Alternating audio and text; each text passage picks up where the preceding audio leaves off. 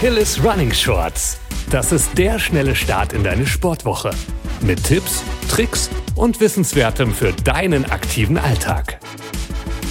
Moin, Achilles Running Community.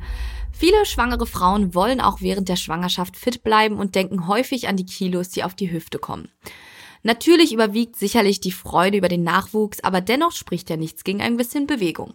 Im Gegenteil, Bewegung ist immer gut, auch in der Schwangerschaft. Zu Beginn einer Schwangerschaft fragen sich viele Frauen, wie sie sich fit halten können, ohne ihrem ungeborenen Kind zu schaden. Und vor allem ohne Langeweile bei der Schwangerschaftsgymnastik. Risikosport muss es ja nicht gerade sein, aber viele Sportarten eignen sich auch in der Schwangerschaft. Ein kurzer Überblick zu sechs Möglichkeiten, sich mit Babybauch fit zu halten, gibt's jetzt von mir in dieser neuen Achilles Running Shorts Podcast Folge. Einige Sportarten sind in der Schwangerschaft nicht zu empfehlen. Neben Kampfsport und anderen Kontaktsportarten wird vor allem vor Trainingseinheiten mit erhöhter Sturzgefahr abgeraten, etwa Skilaufen oder Inlineskaten. Belastung ist aber immer eine Typfrage. Extreme Belastungen sollten Schwangere auch vermeiden. Manche Schwangere können zum Beispiel bis kurz vor der Geburt joggen, während andere den Laufsport vorerst aufgeben. Doch viele Sportarten eignen sich für Schwangere teils mit alternativen Ausführungen. Mit Ausnahme des Krafttrainings lassen sich die sechs von hier vorgestellten Sportarten im Prinzip bis zum Ende der Schwangerschaft ausüben, solange es sich gut anfühlt. Na dann, legen wir mal los.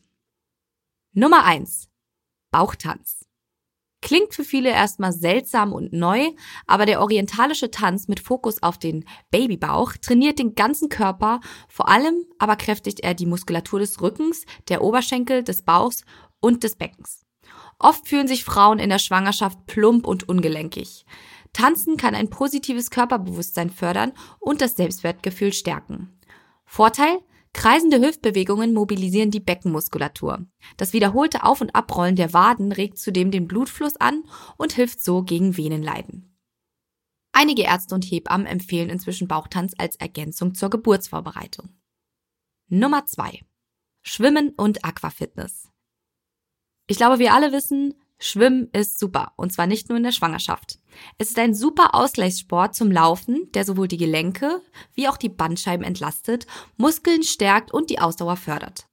Und es gibt zwei weitere gute Sachen beim Schwimmen. Die Bewegungen werden durch den Auftrieb im Wasser als weniger anstrengend empfunden.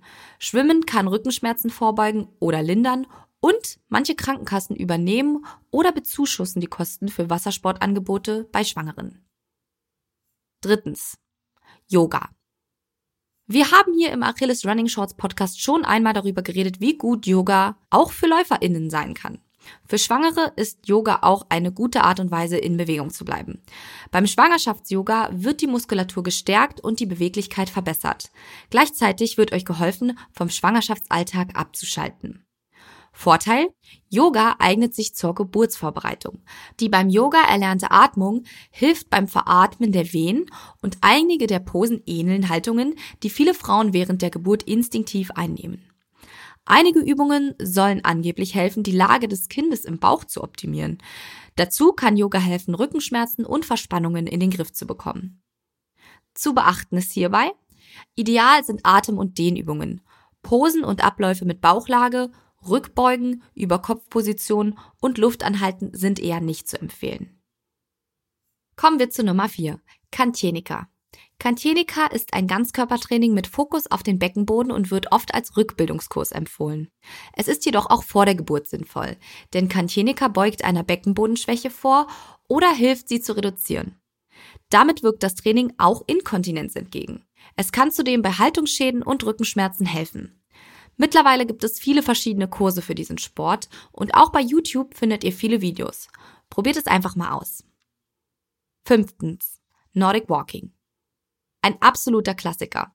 Schwangere, die Sport an der frischen Luft lieben, bei denen das Laufen aber nicht mehr so gut klappt, können Nordic Walking als gelenkschonende Alternative nutzen, um das Herz-Kreislauf-System in Schwung zu bringen.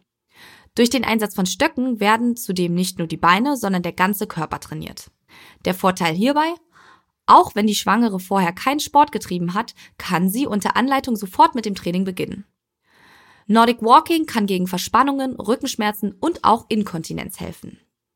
Als letzten Punkt möchte ich euch noch das Krafttraining ans Herz legen. Solange es moderat bleibt, stärkt es die Muskulatur, erleichtert den Umgang mit erhöhtem Körpergewicht und verlagertem Körperschwerpunkt.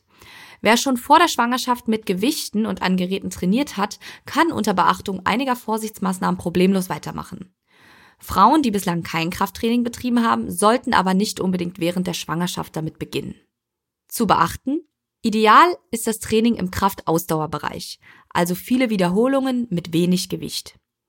Tiefe Hochstellungen, Rückenlage, langes Stehen, Pressatmung und schwere Gewichte sollten unbedingt vermieden werden. Dasselbe gilt für schwere Gewichte und auch generell maximale Kraftanstrengungen. Auch sie sind während einer Schwangerschaft nicht ratsam. Die Gesundheit steht im Vordergrund und nicht die Leistungssteigerung. Achtung, spätestens ab der 20. Schwangerschaftswoche sollte die gerade Bauchmuskulatur nicht mehr isoliert trainiert werden. Die schrägen und seitlichen Bauchmuskeln hingegen können weiterhin gefördert werden. Spätestens ab der 30. Woche sollten Schwangere auf Kraftübungen in der Rückenlage verzichten. Ganz am Ende ist natürlich super wichtig zu sagen, dass Sport nicht den Geburtsvorbereitungskurs ersetzen kann, weil in diesen Kursen neben Körperübungen auch das wichtige Thema Geburt und Säuglingspflege vermittelt wird. Ich hoffe, ihr konntet ein paar Tipps mitnehmen und übrigens sind alle oben genannten Sportarten auch außerhalb von Schwangerschaften super für euch. Wenn ihr mal was Neues ausprobieren wollt, wisst ihr jetzt also was. Danke, dass ihr dabei wart und keep on running. Bis bald.